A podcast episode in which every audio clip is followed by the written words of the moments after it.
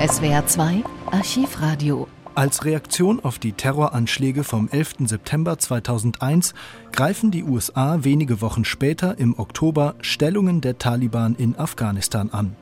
Es ist der Beginn des sogenannten Krieg gegen den Terror. Und für den fordert die US-amerikanische Regierung internationale Unterstützung an, unter anderem von Deutschland.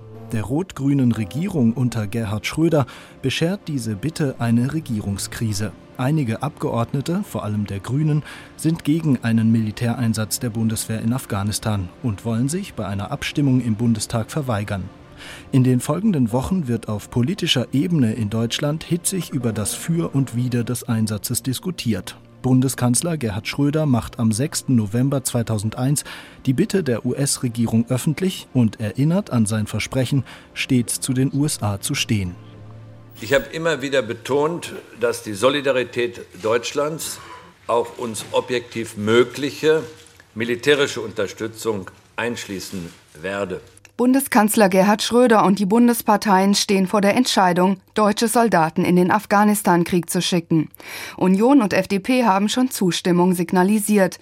Der Regierungskoalition droht aber wahrscheinlich eine Zerreißprobe. Angelika Beer, Verteidigungsexpertin der Grünen. Es geht um eine Grundsatzentscheidung, ob wir einen begrenzten, in den Kräften definierten Einsatz mittragen oder, was ja im Moment eher die Stimmung in der Partei ist, zu sagen, dass die US-Strategie vollkommen uneinsichtig ist und die Bombardierung ausgesetzt werden sollen. Die CDU wird den Bundeswehreinsatz in jedem Fall unterstützen. CDU-Chefin Angela Merkel. Die uneingeschränkte Solidarität, zu der wir uns verpflichtet haben, bedeutet eben auch, dass wir solche schwierigen Beschlüsse jetzt mittragen. Es sei die schwierigste Entscheidung seit Gründung der Bundesrepublik, sagte der ehemalige SPD-Vorsitzende Hans-Jochen Vogel im Deutschlandfunk. Zum Bundeswehreinsatz sieht er aber keine Alternative. Was soll sonst geschehen? Sollen wir warten, bis ein weiterer Schlag kommt und das Afghanistan da eine Rolle spielt und dass die Talibans äh, diesen Leuten Schutz gewähren, das scheint mir festzustehen. Konkrete Einsatzorte und Ziele für die angeforderten Soldaten sind nicht bekannt. Eine Veröffentlichung wird es aus Sicherheitsgründen auch nicht geben. 3900 Soldaten sind angefordert. Der militärische Wunschzettel der Amerikaner ist sehr präzise. Britta Geldschläger. Angefragt sind erstens Einheiten zur Erkennung atomarer, biologischer und chemischer Kampfstoffe und zwar bis zu 800 Soldaten mit Fuchsspürpanzern. Zweitens etwa 250 Soldaten zur Evakuierung und Versorgung von Verwundeten. Drittens Spezialkräfte in der Größenordnung von etwa 100 Mann. Viertens Lufttransportkräfte zum Transport von Personal und Material mit bis zu 500 Soldaten. Und fünftens Seestreitkräfte in einer Stärke von 1800 Mann, die Tanker schützen und den Schiffsverkehr kontrollieren sollen. Ausdrücklich, so hat es Kanzler Schröder heute Mittag betont, handele es sich vorerst nur um eine Bereitstellung der angeforderten Hilfe. Die Bundeswehr kann ohnehin nur begrenzt helfen. Für einen Einsatz auf fremdem Territorium seien die Soldaten weder ausgerüstet noch ausgebildet, sagt der ehemalige General und KFOR-Kommandant Klaus Reinhardt.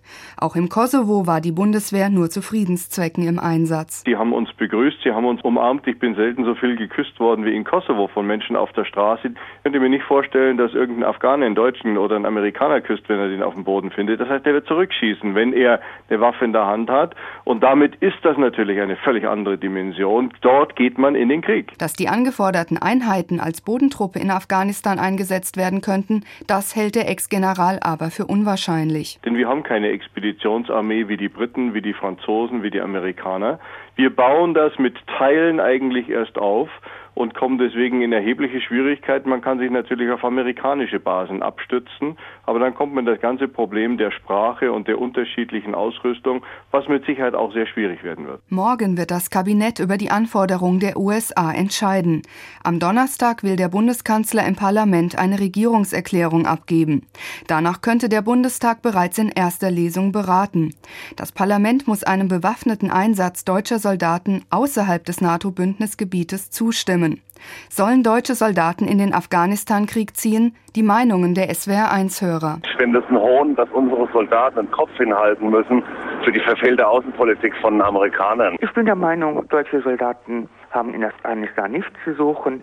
Diesen Konflikt kann man nicht mit Waffengewalt lösen. Wenn der Kanzler nicht zu seinem Wort steht, dann verliert er das bisschen Glaubwürdigkeit, was er noch hat, völlig.